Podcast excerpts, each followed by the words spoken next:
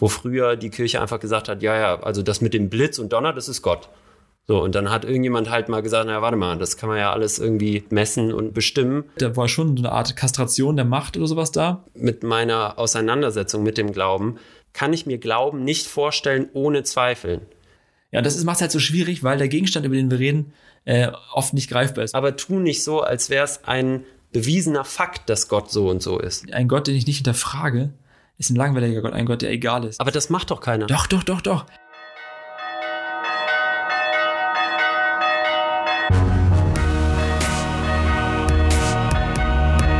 Vater Unser. Begegnungen, die einen Sitzen haben. Moin und Servus, ihr Streuner und StreunerInnen. Ey, alles Gute euch zum dritten Katertag. Mein Name ist Patrick, ich bin Theologe und stolzer Vater. Und ich bin Maxi, Journalist und Student in Dortmund. Und wir besprechen hier buchstäblich alles über Gott und die Welt, also über Glaubensfragen mit einem Blick von innen und einem Blick von außen. Und alles natürlich im Namen des Katers. Jawoll, ey. Wir fangen wie immer an mit der ersten äh, Kategorie. Der Kater der Woche. Kater der Woche, für alle, die es äh, gerade nicht auf dem Schirm haben und zum ersten Mal rein äh, sneaken hier, ist äh, quasi einfach unser Einstieg, in dem wir einfach mal kurz äh, persönlich werden und erzählen, was in der letzten Woche hängen geblieben ist. So, wovon haben wir noch richtig einen sitzen, so metaphorisch gesprochen. Maxi, Alter, was ist äh, denn dein Kater der Woche? Was hängt bei dir nach? Mein Kater der Woche hat was mit meinem Studium zu tun.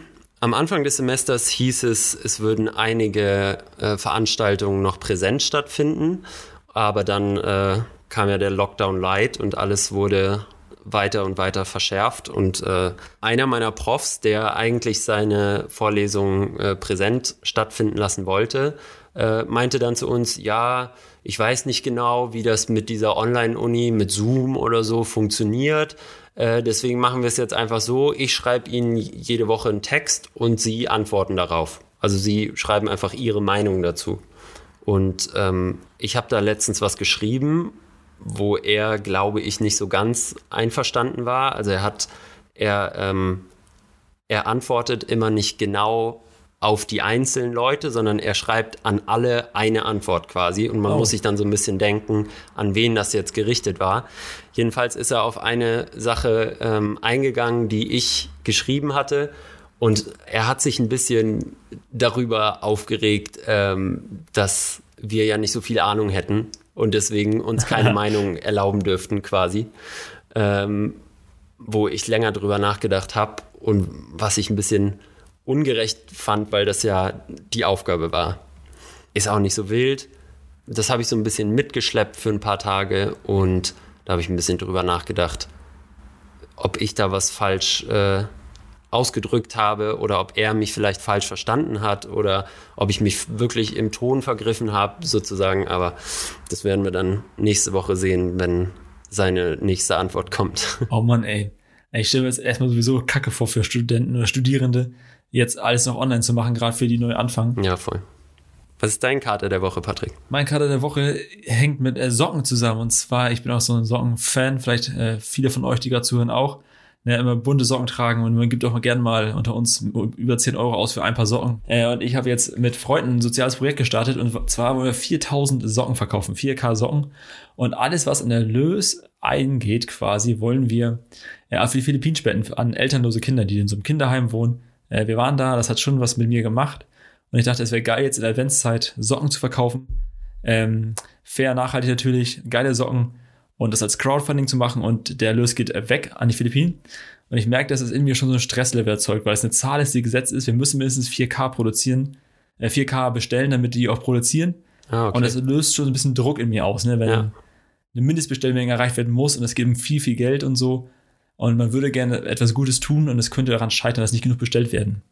Und das startet jetzt quasi, wir nehmen heute Abend auf, heute ist äh, äh Montag, ne? Ja, Montag ist Montag. Und dann morgen startet das und deswegen bin ich schon innerlich in so einem permanenten Stresspegel-Level unterwegs. Das ist so mein Kater. Aber sehr geile Aktion auf jeden Fall. Ich habe auch schon auf Instagram natürlich davon gesehen. Sehr ähm, schön. Sag nochmal ganz kurz, wo kann man die dann bestellen? Was kosten die und wie läuft das dann? Ja, wir haben Staffelpreise. Ein Paar kostet 10 Euro, Äh, das ist fair nachhaltig natürlich und ein Teil davon ist einfach Spende drin, deswegen kostet ein Paar 10 und danach wird es ein bisschen günstiger, wenn man 50 Paar zum Beispiel nimmt oder sowas. Ah, okay. Wir wollen natürlich auch Gemeinden oder große Kirchen ansprechen damit. Ähm, und man findet die bei Start Next. Start Next, also eine Crowdfunding-Plattform, startnext.de äh, slash oder .com slash einfach Socks oder einfach bei Startnext nach Socken und Philippinen googeln, äh, suchen, dann findet man das, glaube ich, und es müsste ab gleich äh, online sein sozusagen. Und du wirst bestimmt auch nochmal den Link äh, über deinen Instagram-Kanal teilen und Genau, genau. kannst ja auch Kater Unser dabei verlinken. Gut, dann wollen wir mal von den Sachen, die uns ein bisschen aufgehalten haben vielleicht oder beschäftigt haben die Woche, ähm, zu dem guten Wort des Katertags kommen. Das gute Wort zum Katertag. Das gute Wort äh, zum Katertag heute ist folgendes und damit wollen wir, das ist die nächste Rubrik von uns, damit leiten wir quasi unser Hauptthema ein, ist heute von Albert Einstein, könnte bekannt sein. Das war nicht das Zitat. Äh, die Naturwissenschaft ohne Religion ist lahm. Die Religion ohne Naturwissenschaft ist blind. Ich wiederhole es nochmal. Albert Einstein soll mal gesagt haben, äh, die Naturwissenschaft ohne Religion ist lahm. Die Religion ohne Naturwissenschaft ist blind. Maxi, wenn du das Zitat hörst von Albert Einstein, was äh, springt da bei dir an? Ich finde es einerseits ähm, spannend, dass so jemand, der ja sehr naturwissenschaftlich unterwegs war und natürlich einer der größten Naturwissenschaftler aller Zeiten war, trotzdem die Religion anerkennt und auch in sein Denken mit einfließen lässt. Also er war ja, glaube ich, jetzt kein super religiöser Mensch, aber zumindest hat Religion für ihn auch eine Rolle gespielt und das zeigt ja auch ganz schön, dass laut Einstein zumindest Religion und Wissenschaft, beziehungsweise bei ihm sogar Naturwissenschaft, nebeneinander oder zusammen existieren können. Ich finde das ganz geil, das Zitat, und ich finde auch äh, schön, schön, vielleicht aufgeschnürt von dir, das Ding. Und ich glaube, das ist, also wenn ich als Pastor mal meine Gemeinden schaue, oder die Gemeinden, die ich betreue, so in Niedersachsen, äh, dann ist das schon so ein bisschen Thema der Jugendarbeit oft, dass Leute sich unsicher sind. Wie ist das Verhältnis eigentlich von Naturwissenschaften und Religion oder von meinem Glauben und Wissenschaften? Gibt es da so eine Art Ranking, Gefälle oder irgendwas? Ist das eine Mehrwert, weil man irgendwie Dinge nachweisen kann oder wiederholbar machen kann und beim anderen muss man halt Dinge glauben? Äh, und das ist so ein Thema, was uns beide beschäftigt, dich persönlich, mich auch persönlich. Und deswegen wollen wir heute mal drüber schnacken. Wenn euch das interessiert, dann würden wir gerne eure Meinung hören. Dann haut mal was in die Kommis rein, schreibt uns bei Insta, bei katerunser.podcast oder so und lasst uns immer ins Gespräch kommen, weil wir haben auch keine äh, endgültigen Meinungen. Wir sind ja auch sehr begrenzt in dem, was wir denken können überhaupt. Maxi, was äh, hast du auf dem Zettel? Die Begrenztheit unseres Denkens hast du gerade schon angesprochen. Das ist vielleicht eine ganz schöne Überleitung, weil zumindest die Wissenschaft ja auch weiß und davon ausgeht, dass das Wissen begrenzt ist und dass sie selber begrenzt ist. Also Wissenschaft ist ja eigentlich immer widerlegbar und immer nur ein äh, Fragment der Zeit, in der sie entsteht. Also es kann ja bei jeder Theorie theoretisch, theoretisch sein, dass sie widerlegt wird und ähm, darauf muss sie auch aufbauen. Also eine Theorie, die niemals widerleg zu widerlegen ist oder widerlegt werden kann, ist keine wissenschaftliche Theorie. Und da ist der Glaube ja anderer Meinung. Und die Religion äh, tut meiner Meinung nach häufig so. Oder die Religions, na, Religionswissenschaft ist wahrscheinlich falsch, aber die Theologie, also gläubige, religiöse Wissenschaftler, tun meiner Meinung nach häufig so, als würden sie das Gleiche beschreiben wie Naturwissenschaftler, nämlich äh, objektiv beweisbare Fakten. Ah, okay. Das wäre, ich glaube, wir sind mittendrin. Ne? Und ihr merkt vielleicht auch gerade, wie Maxi und ich auch da so ein bisschen schlingern, auch was Worte angeht. Dass es gar nicht so einfach ist, äh, auseinanderzuhalten, worüber reden wir jetzt eigentlich genau? Geht es um Glauben, geht es um Religionswissenschaft, geht es um Theologie? Ja. Und das sind so ganz viele Begriffe, die im Raum sind irgendwie oder Naturwissenschaften oder Wissenschaften. Mhm. Und da gibt es ja auch noch ganz viel mehr, äh, über das wir reden. Das ist gar nicht, äh, gar nicht mal so schlecht, hier so einzu, rein zu gerätschen am Anfang direkt. Wenn man über Wissenschaft redet, ist ja eine Frage bei Naturwissenschaften, was ist das überhaupt? Äh, was ist da, worüber reden wir? Was ist ein, was ist da wahr? Was ist der Wahrheitsbegriff in einer klassischen Naturwissenschaft? Mhm. Ja, das wäre die Sache, wenn meine Gedanken äh, mit der Wirklichkeit übereinstimmen und das überprüfbar ist und wiederholbar ist. Ja? Das war einfach auch kurz theoretisch. Also wenn ich Gedanken habe, die stimmen mit der Wirklichkeit überein und das kann ich wiederholen, überprüfen. Das ist so ein Ding. So würde man Wahrheit definieren. So würde man erstmal anfangen und sagen, ähm, das ist erstmal, was wir reinkommen können. Wir können etwas in der Natur beobachten, wir können es deuten und können es dann immer wiederholen und überprüfen. Und so funktioniert das und deswegen sind Dinge verlässlich in Naturwissenschaften. Ja, gut. Und in der Theologie würde man vielleicht andere Dinge sagen, aber du wolltest gerade reinspringen hier.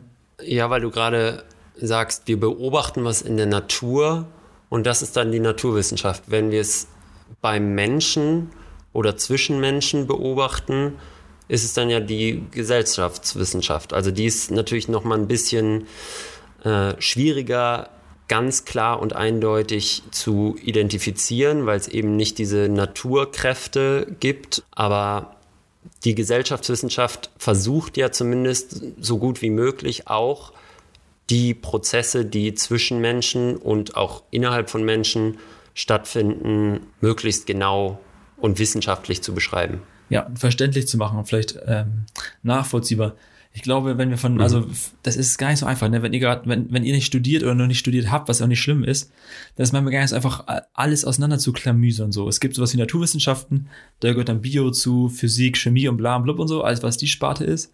Das sind alles Dinge, die man jederzeit wiederholen, überprüfen kann. Es geht um Versuche, es geht darum, dass wir die Welt ähm, oder die Natur, das ist der Gegenstand, die Natur überprüft wird. Und bei den Geisteswissenschaften, das sind Sachen wie ähm, Sozialwissenschaften, Psychologie von mir aus, es geht um Theologie, es geht um Gesellschaftswissenschaften und so weiter.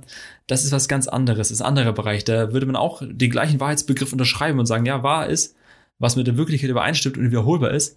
Aber der Gegenstand, zum Beispiel in, in der Theologie, ist ein anderer, der untersucht wird.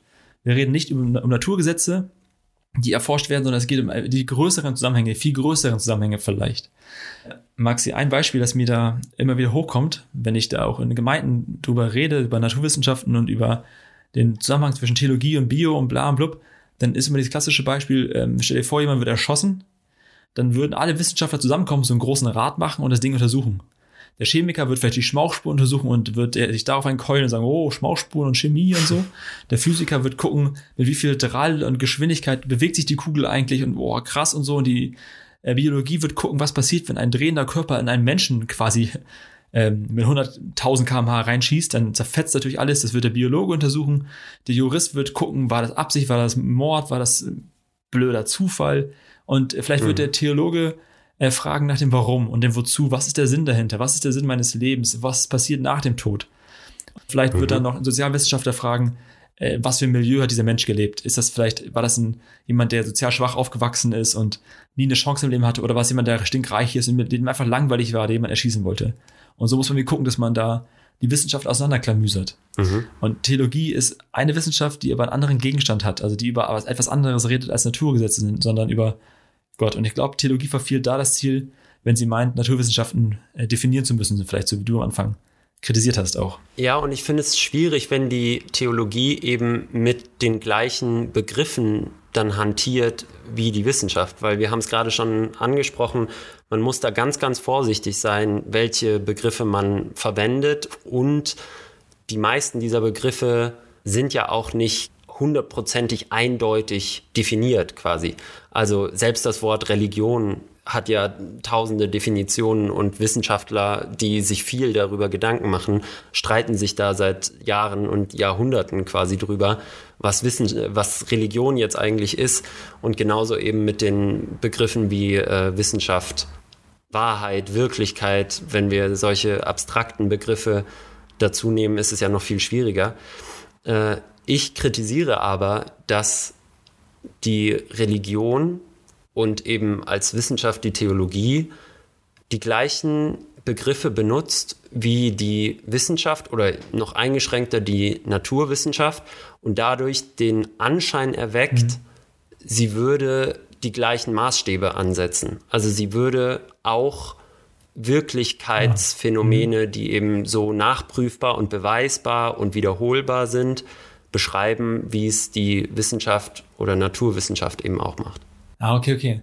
Ah, das ist natürlich, ich finde super spannend, auch als, äh, selbst als Theologe, dann einfach nachzufragen, wer ist denn die Theologie, von der du redest, wer ist denn die, die ne, um, um, was, über was reden wir gerade, über, über wen reden wir gerade, über welche Aussagen, äh, weil mir sind die so von, also von, ich glaube, guten Theologen nicht bekannt. Ich glaube, die könnten das gut trennen. Ja, also ich habe natürlich häufiger schon selber an Gottesdiensten teilgenommen und Predigten gehört und da ist es mir am häufigsten aufgefallen, dass eben häufig nicht gesagt wird, ich glaube, das und das ist so, also ja. vom Pfarrer oder vom Priester oder vom Pastoren, von demjenigen, der ähm, der Experte auf dem Gebiet sein sollte, aber trotzdem ja nur, nur in Anführungszeichen die Meinung seines Glaubens widerspiegelt mhm. und wiedergibt. Deswegen finde ich trotzdem, man müsste sagen, ich glaube oder wir glauben, das und das ist so, also Gott ist so und so zum Beispiel, anstatt zu sagen, Leute, Gott ist so und so. Ah, okay. Weil das eine Aussage ist, die sich so anhört, als wäre es universal. Als würde es oder irgendwas, ne? Äh, auf jeden und absolut angepasst ah, okay, werden. ja, jetzt wird es für mich konkreter. Ich war ganz vom Kopf her, war, war ich in irgendwelchen Uni-Hörsälen oder sowas oder in meiner Hochschule halt aber okay. Ah. Ja, dann natürlich auch. Also auch in äh, solchen theologischen Texten, die ich jetzt halt auch fürs Studium immer wieder lese, ähm, kommt mir das auch häufig unter, dass ich halt ja. Texte lese, wo jemand sagt, äh, ja, aber es ist doch so und so und Gott ist doch ein liebender Gott. Nein, du glaubst, in deinem Glauben, in deiner Vorstellung ist Gott ein liebender Gott. Aber du kannst es ja nicht objektiv beweisen, dass Gott jetzt so und so ist. Oder dass äh, was der Sinn des Menschen ist oder was nach dem Tod kommt ja. oder keine Ahnung was. All diese theologischen, philosophischen Aussagen, die finde ich ja schön, aber man muss doch immer einschränkend sagen, ich glaube oder mein Glaube sagt mir, das ist so und so und nicht, das ist so und so. Oder für mich ist Stand heute das Wahrscheinlichste, dass Gott, ne, so wie ich das lese und genau. so weiter. Okay, ja, das ist manchmal auch, ich glaube, das ist ah, da muss man äh, irgendwie trennscharf mal gucken, was da so auf dem Seziertisch liegt. Vielleicht ist manchmal auch bei Leuten einfach im Gottesdiensten und bei mir auch manchmal, dass man Dinge einfach halbwegs unreflektiert sagt. Die meisten Predigten, so wie ich die kenne, sind inhaltlich stark, vom Herzen stark sozusagen, aber dann da wird nicht auf genau Wortwahl oder Grammatik oder irgendwas geachtet, sondern wird einfach runtergeschrieben und nicht überprüft, wie ein Text, den man irgendwo in der Zeitung veröffentlicht oder so, würde ich sagen. Dass manchmal Leute nicht auf Sprache achten. Das ist schon so ein Ding manchmal ist es auch ein verquertes, absolutes Denken, dass man sagt, ich weiß, wie, also ich habe die Wahrheit geschluckt und das ist ja im ho hohen Maße äh, anmaßend und fast eine Hybris, mhm. dass man da denkt, man hätte es verstanden, nur weil im Text irgendwas steht. Ja. Gleichzeitig muss man aber auch sagen, dass Leute auch eine Meinung haben dürfen, auch wenn man es nicht nachweisen kann, so, ne? weil der Gegenstand, über den wir reden, halt nicht überprüfbar ist. genau, Leute, aber eine Meinung ist ja was ganz anderes als ein Fakt. Auf jeden Fall, auf jeden Fall. Ja, das macht es halt so schwierig, weil der Gegenstand, über den wir reden, äh, oft nicht greifbar ist. Und der, wenn man davon ausgeht, dass ein Gott existiert, äh, der aber nicht greifbar ist, also nicht ad hoc greifbar ist, sondern der unverfügbar ist für mich, der sich nicht machen lässt, der nicht ein Automat ist, wo ich oben was reinstecke und unten kommt eine Antwort raus, sondern ähm, der ganz anders ist, dann macht es so schwierig, den zu greifen oder, oder dann über ihn nachzudenken, zu forschen. Und dann geht es schon irgendwie darum, dass man versucht methodisch äh, korrekt darüber nachzudenken und auch vers zu versuchen, Wissen festzuhalten, Deswegen sind die ganzen Dogmen der Kirchengeschichte, die ganzen Texte, die ganzen Lehrtexte und so, wo man sagt, da haben Menschen einfach mal versucht, das, was man über Gott vielleicht auch in Anführungsstrichen wissen kann, festzuhalten, damit Menschen ja sich irgendwo daran orientieren können. Und trotzdem muss man sagen, es ist in dem Sinne nicht äh, wie eine Naturwissenschaft überprüfbar und, und, oder exakt und genau. Aber es wurde ja genau so dargestellt. Also es war ja über Jahrhunderte so, dass die Kirche einfach die Macht über das Wissen hatte. Ja und also zumindest in, in unserer Gesellschaft, in, in Europa, war die Kirche der höchste Gradmesser für Wahrheit und Wirklichkeit. Wenn die Kirche gesagt hat, das und das ist so, dann war das so, dann wurden die Gesetze danach ausgerichtet, dann wurden Leute deswegen verfolgt und so weiter ja. und so fort. Wenn die Kirche gesagt hat, das ist nicht so, dann genau das Gleiche. Dann durfte im Prinzip die Wissenschaft nicht dagegen sprechen, beziehungsweise die Wissenschaft wurde dann nicht erhört. Ja. Und erst dann seit der Aufklärung im Prinzip hat man ja angefangen, aktiv die Kirche als Institution der Wissenschaft oder des Wissens, der Macht eben über das Wissen äh, zu hinterfragen und hat eben Naturphänomene, die früher als so mystisches, was auch immer, dann äh, mit Gott erklärt wurden, dann angefangen, eben naturwissenschaftlich zu untersuchen und hat ganz viele Antworten gefunden, wo früher die Kirche einfach gesagt hat, ja, ja, also das mit dem Blitz und Donner, das ist Gott. So, und dann hat irgendjemand halt mal gesagt, naja, warte mal, das kann man ja alles irgendwie äh, zurückverfolgen und messen und äh, bestimmen. Und deswegen ist halt der Einflussbereich der Kirche immer kleiner geworden. Also am Anfang hatte die Kirche im Prinzip die volle Macht über das Wissen der Welt, sage ich mal, wenn, auch wenn die Welt damals noch kleiner war. Und dann haben Leute angefangen, an dieser Macht zu zweifeln und immer weiter und immer weiter äh, diesen Machtbereich der Kirche und des religiösen ähm, Wissensmonopols einzuschränken. Und deswegen verstehe ich natürlich auch von der Perspektive der Kirche oder der Kirchenvertreter, dass man das immer einschränken will, weil das hat ja immer was mit dem eigenen Machtverlust zu tun. Ja. Wenn man sagt, wir erlauben euch jetzt wissenschaftlich gegen das vorzugehen, was wir als Kirche schon seit Jahrhunderten predigen. Ich bin da ganz bei dir. So, also in, in groben, groben Ganzen würde ich sagen, jo, ist stimmig. Und du hast recht. Und das war ähm, für die, die Geschichten-Nerds, die es interessiert, äh, nach dem Ende des 30-jährigen Krieges, ne, 1618 bis 1648 oder so die Ecke, ähm, da war das erste Mal das Phänomen, dass Leute nach 30 Jahren Krieg nicht wieder zur Religion und zu Gott gelaufen sind. Es war sonst in den Kriegen vorher immer, in den Jahrhunderten, dass danach eine höhere Spiritualität im Volk vorhanden war als vorher, weil irgendwie ähm, Religion Dinge geordnet hat, weil Religion Sinn gestiftet hat, weil Religion äh, Wissen hatte, wie Maxi irgendwie sagte gerade. Und danach war das Phänomen, dass Leute davon sich abgewandt haben, weil der 30-jährige Krieg war am Ende ein riesen Bashing zwischen evangelisch und katholisch. Vollgas in die Fresse so und auf uncoole Art und Weise. Und danach, ähm, im Zuge der Aufklärung, kamen diese ganzen Gedanken, wir müssen die Welt mal so erklären, als gäbe es keinen Gott. Mhm. Und das war so ein Aha-Moment, ne, wo Dinge quasi geordnet wurden, wo man wieder schärfer gesehen hat und gemerkt hat, ja, wir können in dieser Welt Dinge ordnen, ohne die Grundvoraussetzung Gott ins Spiel zu bringen. Mhm. So tun wir mal so, als ob, als gäbe es keinen Gott, wie würden wir Dinge erklären? Und Naturwissenschaft hat dann ganz viel erklärt. Und ich würde sagen, es wird für mich, oder dadurch wird es viel klarer, zu sagen, das ist ein Bereich, der in Naturwissenschaften super erforscht werden kann. Alles, was physisch, chemisch, biologisch ist. Andere Bereiche wurden anders sortiert. Und natürlich, Religion, Theologie, je nachdem, welchen Begriff man nimmt, wurde, wurde eingeschmiert. Da war schon so eine Art Kastration der Macht oder sowas da. Und die haben, äh, seitdem ist immer noch die Frage, was ist eigentlich der Beitrag, den Theologie, den äh, Glaube für heute noch leisten kann. Bonhoeffer, ja, kennt man vielleicht auch, äh, der hat gesagt, wir haben einen äh, Gott, einen Gott der Mitte, kein Gott des Randes, der in der Mitte des Lebens stattfinden muss. Und die Frage ist dann, was ist denn die Mitte, wenn Theologie oder alles an den Rand gedrängt wird, wenn alle Fragen, die wir haben, eigentlich von anderen äh, Wissenschaften beantwortet werden. Aber müsste Bonhoeffer nicht genau sagen, ich glaube, wir haben einen Gott der Mitte? Genau das ist das, was so. ich meine. Er beschreibt Gott, indem er ganz klar sagt, Gott ist so und so. Ich weiß das. Das ist, das ist eine Aussage. Das ist kein, weißt du, da ist dieses Zweifeln nicht da. Für mich hat Glaube immer was mit Zweifeln zu tun. Als aus meiner ganz ah. persönlichen ah. Lebensrealität mhm. und mit meiner Auseinandersetzung mit dem Glauben kann ich mir Glauben nicht vorstellen ohne Zweifeln. Ist vollkommen und richtig. Ich finde es eigentlich vermessen zu sagen, ich weiß, wie Gott ist. Ich sage euch jetzt, wie Gott ist ich weiß, was Gott will und so weiter, worauf ja über Jahrhunderte eben diese Machtpolitik der Kirche ausgelegt war. Ja. Okay. Und das, äh, das spiegelt sich halt in allen möglichen Aussagen wieder, die von Theologen so, so gut sie eigentlich sein mögen, aber sie machen immer so. Absolute Aussagen? Genau, so, so absolute Aussagen, wo ich sagen würde, halt, stopp, Sag doch, ich glaube oder meiner Vorstellung nach ist es so. Aber tu nicht so, als wäre es ein ah. bewiesener Fakt, dass Gott so und so ist. Okay, ist geil, dass wir so reden. Ich glaube, wir kommen immer mehr auf immer viel Schliche, was wir eigentlich oder worum es eigentlich gerade geht. Das heißt, bei dir ist es dann vor allem Kritik, an der wie Dinge formuliert werden.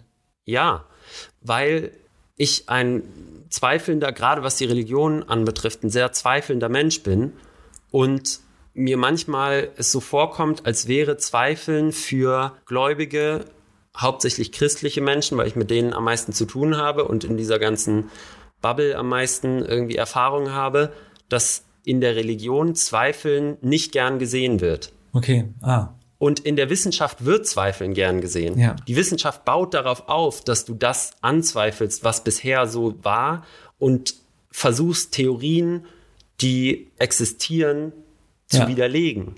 Das ist richtig. Ob das dann wirklich so eintrifft oder nicht, ist ja was ganz anderes. Aber das Zweifeln und das Hinterfragen ist immer ein ganz wichtiger Bestandteil dessen. Total. Und das, und das finde ich schade, dass das bei Religion so häufig hinten runterfällt, dass man auch zweifeln darf, hinterfragen darf oder sogar muss. Oder muss, sollte, ne? Also, als auch gesund Sollte. ist. Und da kommt es halt in der Kommunikation darauf an, dass man diesen Zweifel immer mit einschließt, weil das Glauben nicht gleich dem Wissen ist. Da, natürlich. Äh, Dann oh, das sind viele Dinge, die gerade bei mir anspringen. Einmal die Sache, das springt bei mir an, dass ich glaube, Leute wie Bonhoeffer sagen würden, na, du hast vollkommen recht. Und es war ein Mensch, er, Luther, die ganzen Großen, ne, die ganzen Ikonen, sag ich mal, der äh, evangelischen Theologie, die würden alle sagen, dass sie ein Leben hatten voller Zweifel, dass, was sie bis zum Ende unsicher waren, dass es ein Hoffen ist auf das, was man erlebt hat. Und das Zweifeln, ich glaube, aus meiner Sicht ganz äh, total vital ist für jede Beziehung. Wenn ich nicht immer wieder überprüfen würde, warum eigentlich Julia, so heißt meine Frau, meine Frau ist, warum ich mich mit dieser Frau quasi für ein Leben entschieden habe und nicht mit einer anderen, ähm, dann würde ich nie in die Tiefe kommen, die diese Beziehung hat, glaube ich. Weil ich immer wieder überfrage, wieso sie und nicht eigentlich eine andere, der ich begegne, die auch toll ist. Es gibt viele tolle Frauen, viele tolle Männer und so, ne? Und zu sagen, wieso eigentlich die und nicht die andere? Und das macht es total lebendig und total, ist manchmal auch unangenehm, der Gedanke, aber manchmal auch einfach total heilsam, weil ich merke, ja, aus den Gründen ne, habe ich mich für sie entschieden und sie sich für mich. Und ich glaube, es wäre äh, ne, die Übersetzung zu Gott zu machen für mich ähnlich. Ein Gott, den ich, den, ein Gott, den ich nicht hinterfrage, ist ein langweiliger Gott, ein Gott, der egal ist.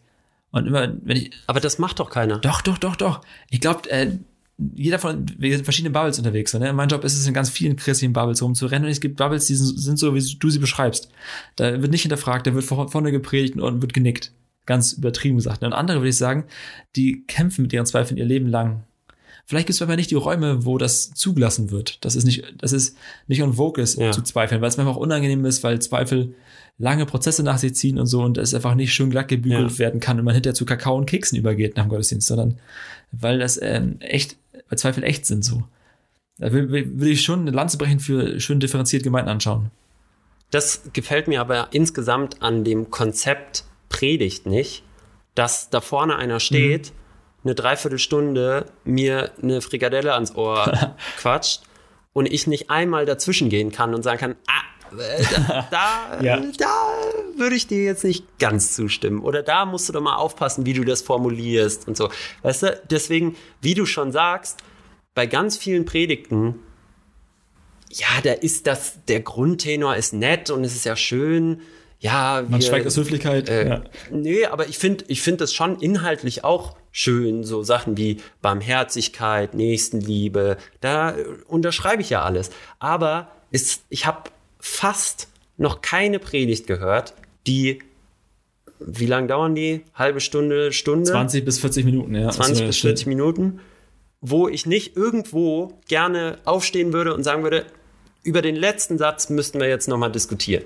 Und das wird nicht gemacht. Ja. Du setzt dich dahin, Stopp, stopp, stopp, einer, so, ne? Ja. genau, einer, einer quatscht dann 20 bis 40 Minuten und alle Ungenauigkeiten, alles, was nicht so ganz richtig ist oder da, wo du eben meintest, ja, da kommt es den Leuten eher auf den Inhalt als auf die Formulierung an da kann man gar nicht entgegenwirken. Also das stört mich schon seit Ewigkeiten an diesem Konzept der, der Predigt oder des Gottesdienstes, wo einer vorne steht und alle anderen nur zuhören und völlig passiv sind.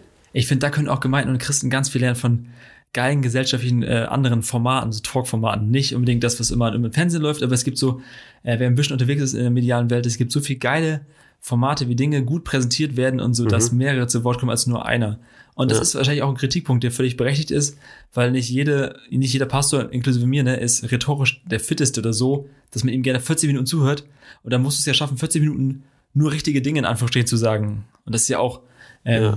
und, und ich habe mal gehört, dass das eigentlich äh, am Rand des größten Wahnsinns ist, dass du als äh, ein, einzelner Mensch vor eine Masse stellst und sagst, was du denkst, äh, theologisch oder so. Ja, und es ist, natürlich ist es ein super schwieriger Job. Das ist jetzt überhaupt kein Bashing irgendwie. Nee. Also ich sehe das total, dass ich könnte das nicht, mich jede Woche da hinstellen, über irgendwas Neues reden und dann eben bei allem, jetzt ein bisschen böse gesagt, so tun, als wäre ich der absolute Experte und über jedes Thema hätte ich die Wahrheit gefressen, weißt du? Also es kommt ja selten vor, dass einer, der vorne die Predigt hält, sagt, ja gut, über das Thema kenne ich mich jetzt nicht so gut aus. Da zweifle ich auch viel. Da bin ich mir jetzt nicht so sicher, aber ich glaube, das ist so und so.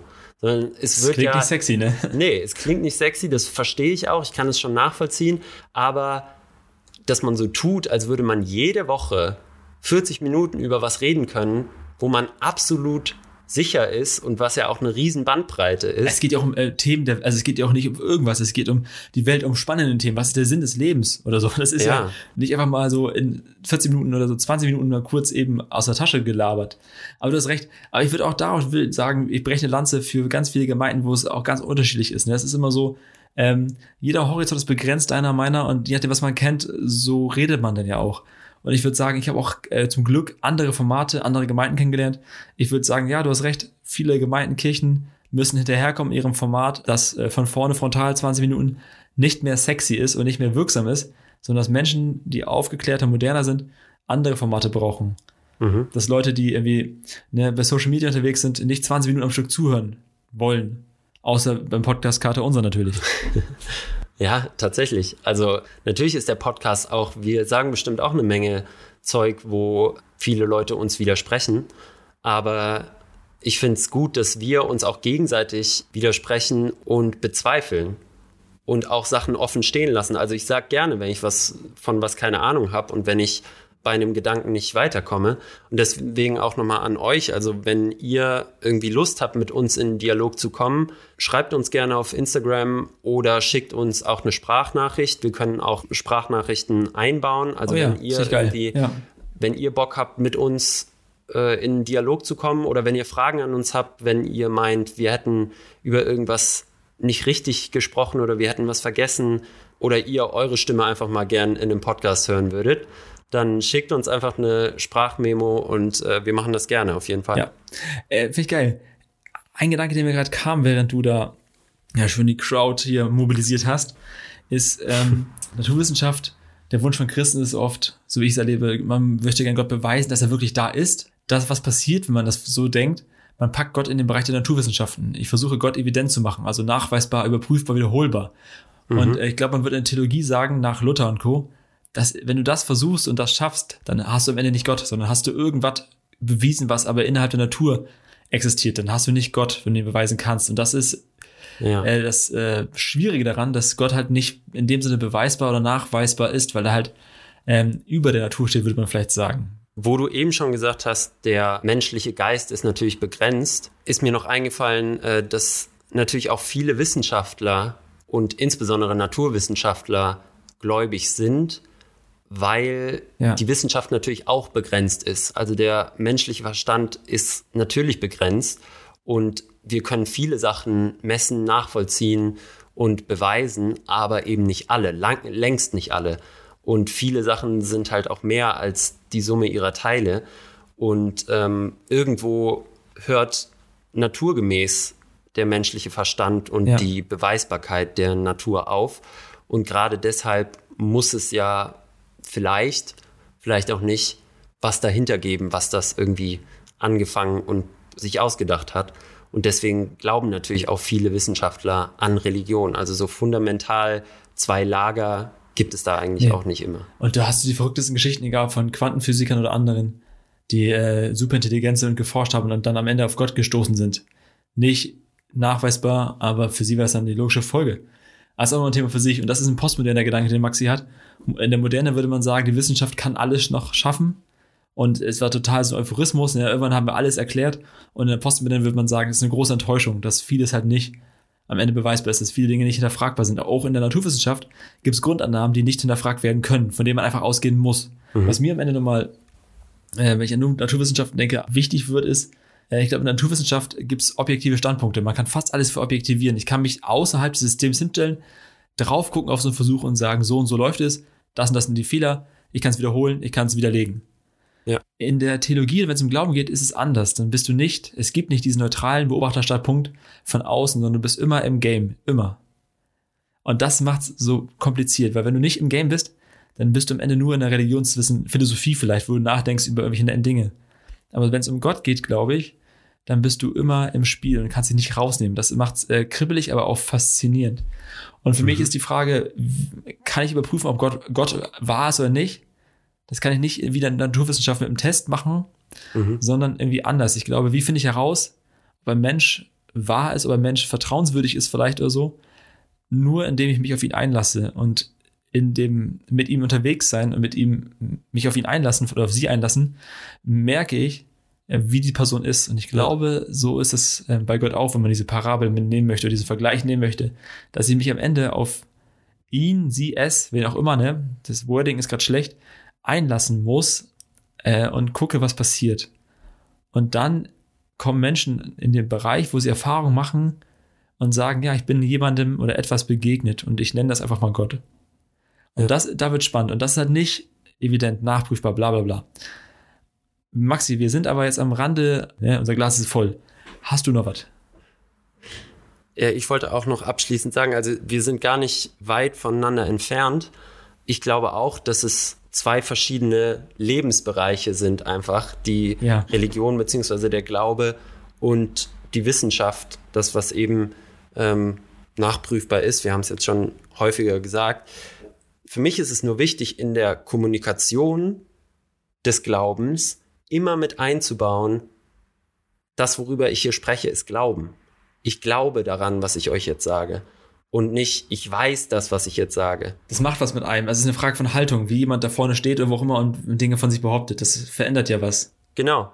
Und ja. es macht auch mit mir was als Zuhörer zu denken, ah, okay, vielleicht gibt es auch eine andere Möglichkeit. Vielleicht ist alles gar nicht so festbestimmt, ja. wie manche Leute das denken. Und gleichzeitig, vielleicht ist der Mensch, der da vorne steht und gerade zu mir spricht, gar nicht die ultimative Weisheit, die Gott in jeder Einzelheit kennt, so wie manchmal der Eindruck entsteht, sondern nur Mensch. er oder sie zweifelt genauso wie ich. Ja. Das macht es für mich auch viel leichter, sich damit zu identifizieren. Viel sympathischer auch, ne? Genau, für mich ist es einfach wichtig, dass Religion ihre Sprache hat und man kann ja auch eigene Wörter benutzen. Es gibt ja ganz viele sehr religiös geprägte Begriffe, die in der normalen, sag ich mal, weltlichen Sprache im Alltag gar nicht so vorkommen. Dann kann man sich doch auch eher auf solche Begriffe beschränken oder eben dieses Wort Glauben immer mit einfließen lassen. Das finde ich einfach ja. wichtig. Sehr schön, gefällt mir. Ach, herrlich. Ich finde das geil. Von so einem, äh, ich sag mal, auf wackeligen Beinen sind wir geboren, wir beide heute. Und jetzt hier mit strammen Waden stehen wir da und freuen uns des Lebens. ist geil. Äh, apropos stramme Waden, wir haben noch eine neue Kategorie für euch, Freunde, oder? Reiner Wein. Reiner Wein ist eine Kategorie, die wir bis jetzt noch nicht verwendet haben. Wir haben ja immer als letzte Rausschmeißer-Kategorie den kleinen Absacker hinten nach unserem so. Hauptthema zum äh, locker rausstarten. Eine wechselnde Kategorie. Also wir haben so einen kleinen Pool an verschiedenen Kategorien, die wir uns ausgedacht haben, äh, die sich dann natürlich auch im Laufe des Podcasts irgendwann wiederholen werden. Aber heute kommt reiner Wein und da wollen wir immer mit einem Klischee über gläubige oder nichtgläubige Menschen aufräumen, beziehungsweise einfach mal drüber reden, ist da vielleicht was dran oder eben nicht. Jawohl. Und unser Klischee, das wir diese Woche äh, auflösen wollen, hat auch was mit unserem Hauptthema zu tun, Glaube versus Wissenschaft. Und zwar behaupte ich jetzt einfach mal, und du sagst mir, was du davon hältst, Christen haben keine gute Antwort auf die Evolutionstheorie. Geil. Ich würde sagen, also gefühlt würde ich sagen, aus dem Bauch heraus, die Aussage, es ist natürlich zu, ist äh, polemisch ein bisschen, aber auch zu pauschal ähm, es gibt zu viel Christen. Also ich glaube, statistisch gibt es 2,3 Milliarden Menschen, die irgendwie sagen, sie sind Christen oder irgendwas. Äh, dann würde ich sagen, da ist die Aussage ein bisschen zu äh, allgemein gefasst.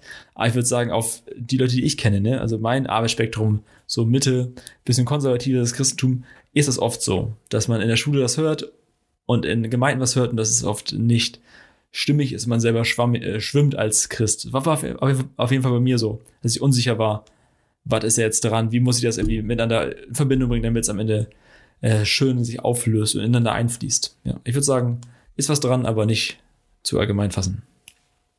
Freunde, das war der äh, dritte Katertag, würde ich sagen. Ich hoffe, ihr habt ordentlich ein Sitzen, das sind Themen, die nachwirken bei euch. Äh, wir hoffen, wir haben eure geschundenen Nervenbahn nicht zu sehr strapaziert. Äh, hört die Folge nach, schickt die Freunde. Ansonsten, Maxi, bleibt was zu sagen noch? Kommt gerne mit uns ins Gespräch. Wir wollen euch nicht hier alleine äh, voll labern und ihr müsst nur zuhören. Äh, wie gesagt, schickt uns gerne Sprachnachrichten über Instagram. Fotos, bitte auch Fotos. Fotos sowieso, Videos immer gerne. Ähm, schreibt uns über Instagram und sonst äh, gilt wie immer das Motto liken, teilen, weitermachen. So nämlich. Ihr Streuner. Und Streunerinnen, ist ja auch klar. Der diverseste Podcast aller Zeiten. Und, Freunde, bleibt schön durstig. Wir hören voneinander. Bis bald. Tschüssi. Tschüssi.